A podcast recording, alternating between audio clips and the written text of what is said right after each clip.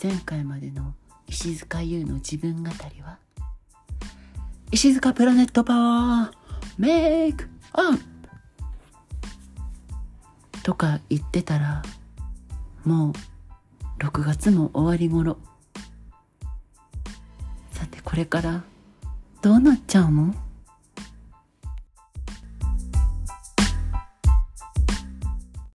えー、本日の石塚優の自分語りですけれどもかなり音声が聞き取りづらかったりちょっと急に耳が痛かったりする場所があるかもしれません。え皆さん本当に申し訳ございません。えちょっと耳から離したり耳に近づけたり忙しくなると思うんですけれどもそんな感じであのお聞きくだされば幸いと思います。本当にご了承くださいませ。ピンポンパンポン。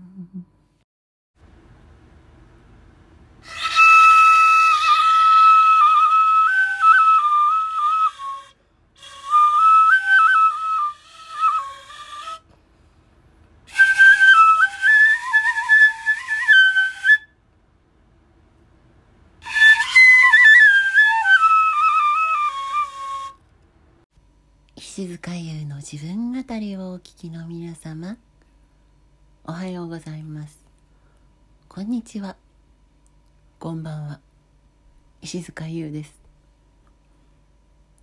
今日は忍笛の音を楽しみながら皆さんと一緒にお話をしていけたらと思います。よろしくお願いします。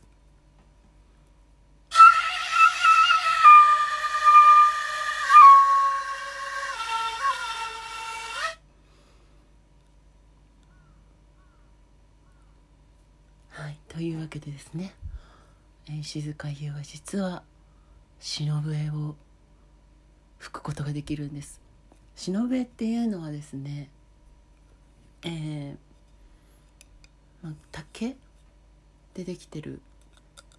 楽器で横笛横にして吹く。笛で、えー、こう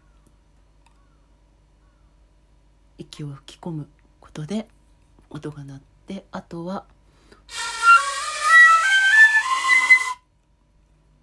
こうやって、えー、穴を塞いだり開けたりすることによって音階を変えていくそういう楽器なんですね。えー、で私はあの小学校の頃から忍笛を吹き始めましててで今もう20年近く忍笛を吹いてるわけなんですけれども もともとはあの地元のお祭りなんかでねこれを演奏しておりましてそういう機会に恵まれたことで忍と出会いそして今に至る。そういう感じでございます。なので今日のこの配信はですね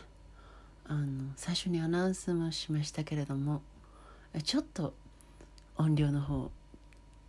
気をつけはするんですけれどもちょっと調整が難しいところがありましてどうしてもですね。うん。音量がちょっと耳が痛いななんてこともあるかもしれませんのでちょっとあの気をつけてお聞きくださればいいなと思います。ちょっとあのねご了承ください。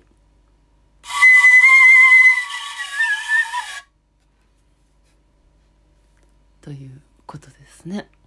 えー、その忍笛はですねちょっと歴史を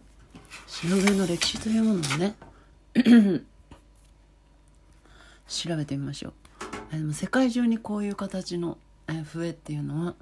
実は、うん、ございます。えそして、えー、忍はですねどういうふうなところを経て、えー、そういうふうに発展してきたかっていうことをねちょっと調べてみたいなというふうに思っております今ちょっとねパソコンカタカタパソコンカタカタさせていただきますけれども、えー、よろしくお願いします。ちょっともうウィキペディアにね。あ太鼓センターのホームページ。うん。そうねこれをまず見てみましょう。太鼓センターっていうあのところのホームページからちょっと引用させていただきますと忍笛とは日本の伝統的な木管楽器。忍笛は細めの竹。篠竹に歌口っていいのかしら。という息を吹き込む穴と指穴を開けたシンプルな構造の横笛です。忍笛は平安時代にはすでに広く使われていていた笛で上流階級で使われてきた流的農家と比較して忍笛は庶民階級の間で愛好されてきました。割れ止めに塔という細いつるを巻き漆を塗るだけの簡素な構造が特徴です。私が持ってるのはもうそれさえもついての漆が塗ってあるだけって本当に簡素な構造で。忍の起源は中国大陸から伝わった流的だと考えられていますが、えー、忍笛と流的は基本構造や音階が異なり流的が簡素化しただけの楽器ではないとも言われておりますと、うん、いう感じで言っていますね。え、あの歌用と林用のね 違いというのもありまして私は林用の、うん、ものを使ってますこれは簡単に言ってしまうと調律されているかされてないかのえ違い、うん、お話用の忍笛はもともと忍笛を製作しやすく演奏もしやすくするために指穴を均等の間隔で同じ大きさの穴に開けたものでした。この形のものを古典章お囃子用と呼んでます。これは私が持っているものです。主にお祭りなどで使用されており調律がされてないのが特徴です。そして歌用の忍笛。昭和初期に民謡に合わせやすい笛を作るため指穴の位置と大きさを調節した忍笛ができました。これを歌用忍笛と呼ぶようになりました。趣味で忍笛始められる方はピアノなどの西洋楽器と合わせられる歌用忍笛をおすすめいたします。ということでございます。私はねお囃子用なのでえっとドレミファソラシドっていうそういう感じではなくてわかりますか？調律がされてないのでこういう音階になるんですね。まあ、この音階が、うん、お囃子お祭り独特のあの、えー、音階を作り出してるとも言えますね。えーですけれども、えーまあ、歌をその普通の他の楽器と合わせる場合は、えー、向こうの方がね調節しないといけませんのでこちらの場合はね。なので歌用の忍笛というものを使った方が、えー、よりいろんな曲を吹くことが、まあ、できるとそういうことなんですね。はいそうなんですねそういう違いがあるんですね。うん、という感じで。えもともとそういう楽器なんですね。私はこういうなんだろう。お囃子でねいつも吹いておりましたのでこちらの歌用ではない忍笛を使ってる。というわけなんですね。うん、なので例えば普通の曲をこう吹こうと思うとなんだろう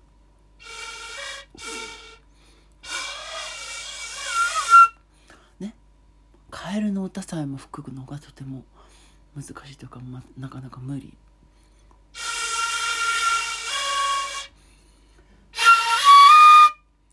ね変な音になっちゃう。うん、一方で昔から日本にあった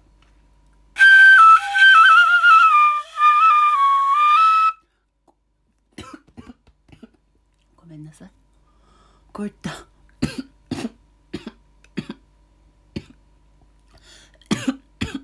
変なところに入っちゃった。こういった歌はですねえ簡単に吹くことができるんです。大丈夫。大丈夫大丈夫。うん。そういうわけでねそういう楽器、うん、面白いですね。忍はですねあの本当にあの装飾がないものなんですけれども私が小学校の頃とかはですねみんな実はデコって使っていましたお祭りのメンバーたちはあのラインストーンを貼ったり、えー、マニキュアで色を塗ったりすることによって、えー、すごくカラフルに、まあ、音的にどうかというのは置いといて、まあ、みんなお祭りに出るだけなのでどれだけそのお祭りの中で、えー、派手に可愛くやるかをやっぱ競ってたんですね。うん、そういう中であのラインストーンやマニキュアなのでデコるということがねすごく流行ってました。これはとっても面白い文化だなと思います。そう、まあ、逆にその簡素であるからこそいろんな装飾を自分たちで施すことができる。というあのギャル文化の中でそういったうん感じでまた新しく面白くは発展してきたとそういうわけなんですね。あなのであのそういった面白さも実はあります私が今持ってるやつは全然デコってないんですけども実はあのデコって使うのも私の地元ではもう常識。これギャルの鉄則。あごめんなさい。これは今あの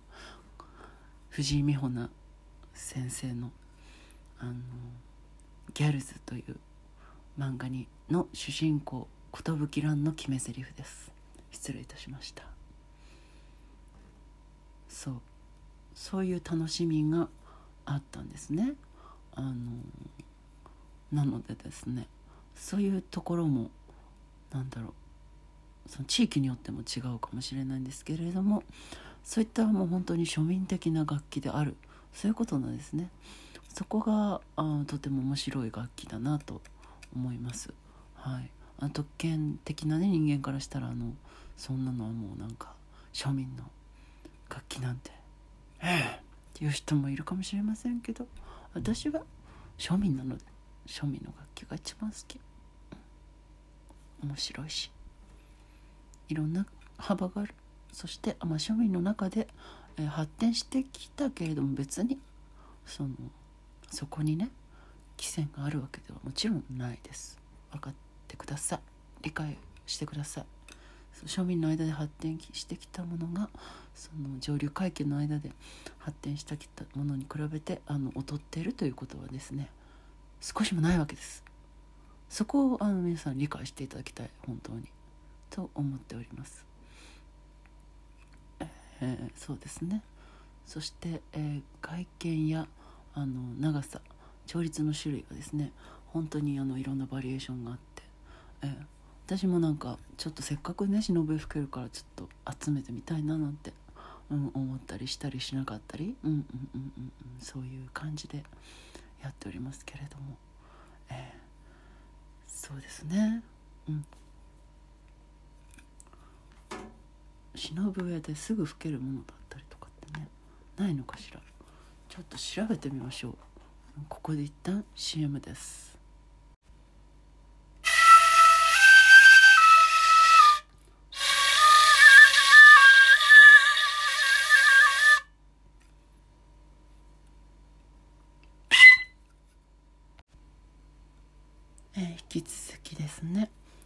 忍への世界」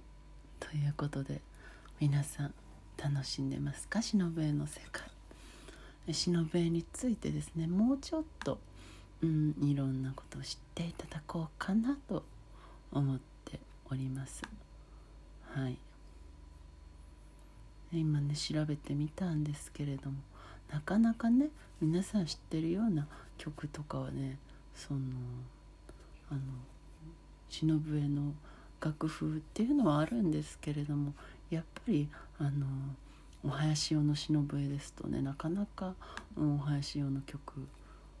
じゃないとねなかなか難しいそういうところがあるようですね。うん、またなんかいつか、えー、普通の音階の、うん、そういう忍笛、うん、もあの買って、うん、見てそして、うん、また楽しんでいただけたらなと思っておりますけれども。はい。なかなかねないのね。え転落とか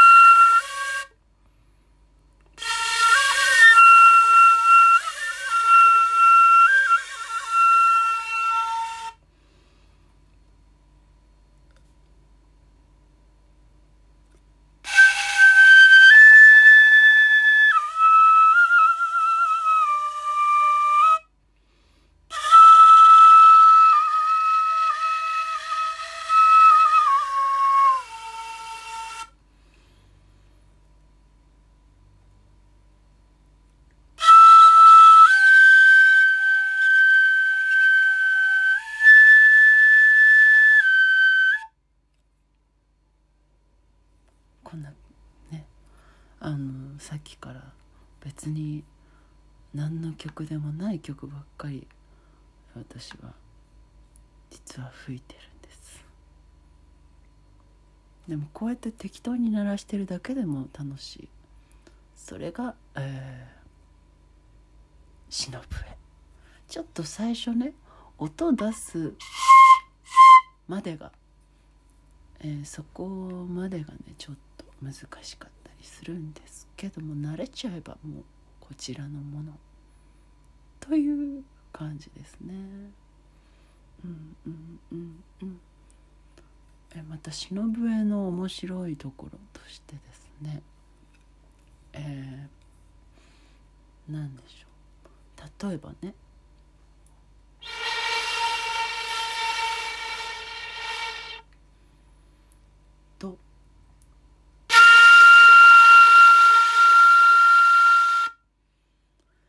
息の吹き込む強さによって、えー、このオクターブが変わるというのかしら。例えば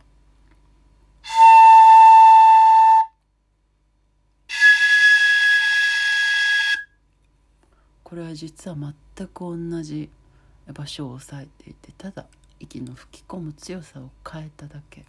これは管楽器に結構共通する。うん。ところなんですけれども忍笛にもそういうところがあってですねお上手なお祭りなどでねお囃子でお上手な人は、まあ、全部1オクターブ上で息を強く吹き込んで吹いたりしてるそういうところがありましたねお祭りをやっていて。であのやっぱりその最初はねこの息を吹き込む強く吹き込んでちゃんと演奏するっていうことが結構難しくて、うん、それができるようになってくると、うん、だいぶいろんなあの表現の幅が広がってくる。そういうお祭りのねあの笛なんですね。うん、でも大体がその お祭りでやりますのでどちらかというとそんなに、えー、て言うんですか。技巧をねそこまで重視しない。みんなが老ける。そういうところを、えー、目指してみんなやっていました。そこでですね、うん、やっぱり、うん、そういうところに、まあ良さもある。そうみんなでやっていく音楽楽器であるというところですね。例えばあのそれこれ以外にもですねあの打楽器があの吹く吹いたりする、えー、この私の地区ではですけどえー、篠笛以外全部打楽器なんですね、えー、チャンリンですとか、そういったものがあって、えー、あとは大太鼓小太鼓中太鼓と太鼓があってですね、うん、そういう感じでみんな、うんうん、それをやっていくわけです。でなので私も実は、えー、笛だけではなく太鼓も叩くことができるそうなんですそういうところがあるんですね。太鼓や、笛は実はそうなんです。誰かが決まってやるっていうものではなくて基本的にみんな笛はやるんですけれども太鼓などは実際のお祭りの中では交代制でどんどん、えー、ぐるぐる回してやっていってます。なのでですねあのみんなが結構叩くと練習してできるようになってる、うん、そういうものなんですね。はい。というところでですねうん。あのそういう私の地元のそういうそういうものなんですね。そしてやっぱり、えー、どうしても最近はやる人口もどんどん減ってそして、うん、なかなかみんな、うんね、お祭り出てくださる人もどんどん減っている。でも私はやっぱりこういうふうな、うん、地元のね地区に根ざしたそういうお祭りとかねそういうものが私はやっぱり一番好き、うん、そういうところからうんなんだろうてもいいなって。やっぱり私も、まあ、今はね、えー、そっちに出てはないんですけれどもやっぱり見に行くと見に行きたいし行った時にやっぱりとっても素敵だなと思うのでそういうところがね、うん、やっぱりあ大事。そういうものを守っていくのってとっても大事だなと。そしてまああのまあ大きい伝統芸能もそうなんですけれどもやっぱり特にこういった地域に根ざしたものであればあるほどうん守って伝えていくのって難しい。や例えばね歌舞伎であったら今の文化と融合して国運歌舞伎みたいなものをやったりして新しくしつつ、うん、守っていくことができる。やっぱそれだけのコラボレーション力もありし、うん、そのもともとの文その文化の持っているポテンシャルというかなんかそのねコネクションもだしそれがやっぱり桁違いですからそういった大きいところはな、ね、それでも難しいところもありつつやっぱりその日本の伝統芸能としてとても大切にされる嫌いはある。やっぱ文化の文化庁だったりとかもねお金を出したりとかする。だけどこういった地域に根ざしたものえに対する、うん、眼差され方といいますか。そういうところってあんまりやっぱりどうしてもなくってですね。だからどんどん廃れていってなくなっていってしまうことが多い。でもそれはやっぱりとってももったいないのではないかなと思います。やっぱりその中心地域でやるそういった日本のね昔からあるものだけじゃなくてそういった地域地域に根ざした昔からある、え、文化や音楽芸能そういったものをやっぱり守っていかないと本当の意味でこの日本の、え、文化を守るということには、うん、そして文化を発展させていく。ということにはね。なかなかならないんではないかなと本当はね。うん私は思うんです。だからうん、こういったことをねいきなり忍へ吹き出してポッドキャストでうるせえみたいな感じではあると思うんですけれどやっぱり私のできる、ところでそういったことを伝える、うん、そういったものの素敵な素敵だなってみんなにもし思ってもらえたらいいなというところで、うん、こういった、えー、会をちょっと設けてみました。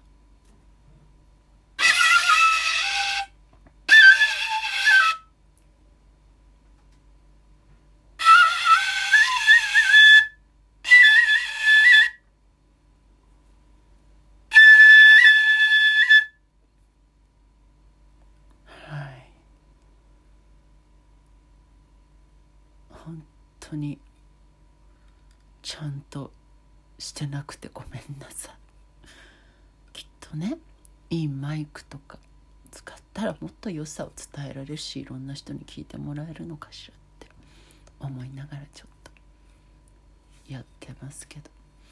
だけどうん。そう。まあ今できる範囲ででもそういうことをしたいなと思って。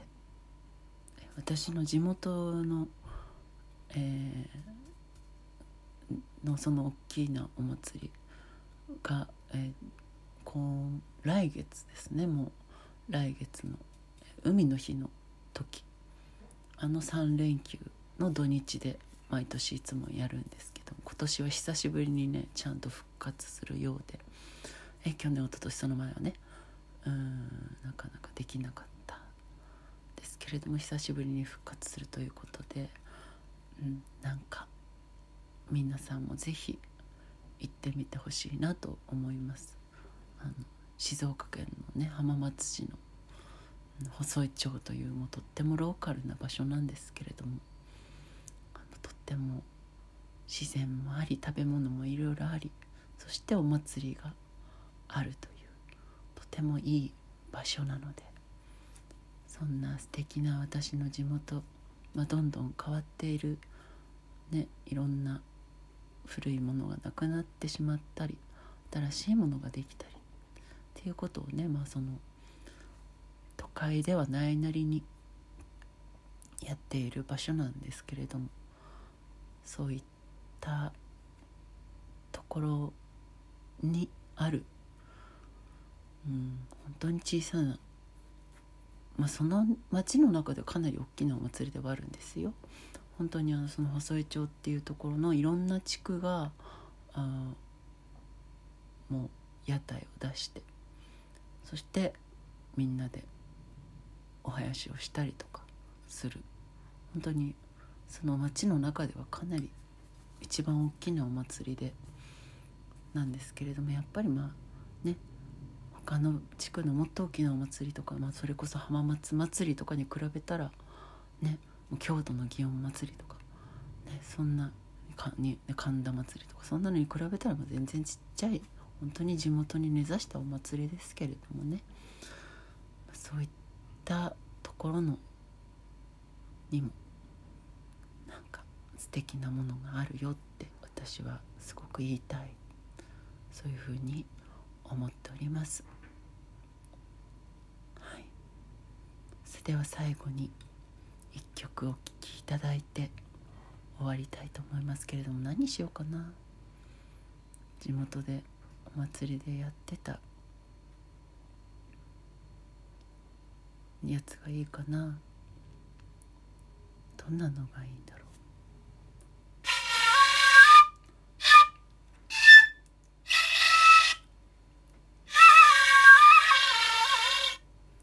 今のは適当に吹いてます。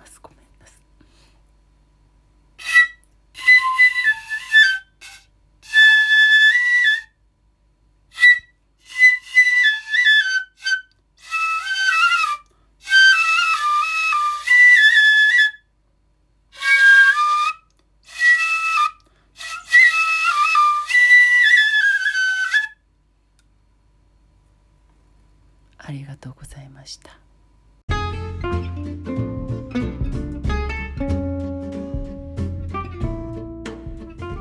次回の石塚優の自分語りは？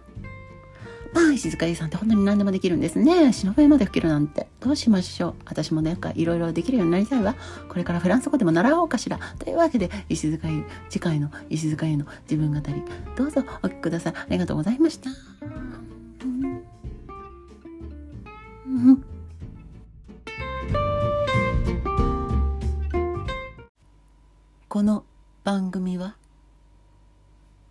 石塚優の提供で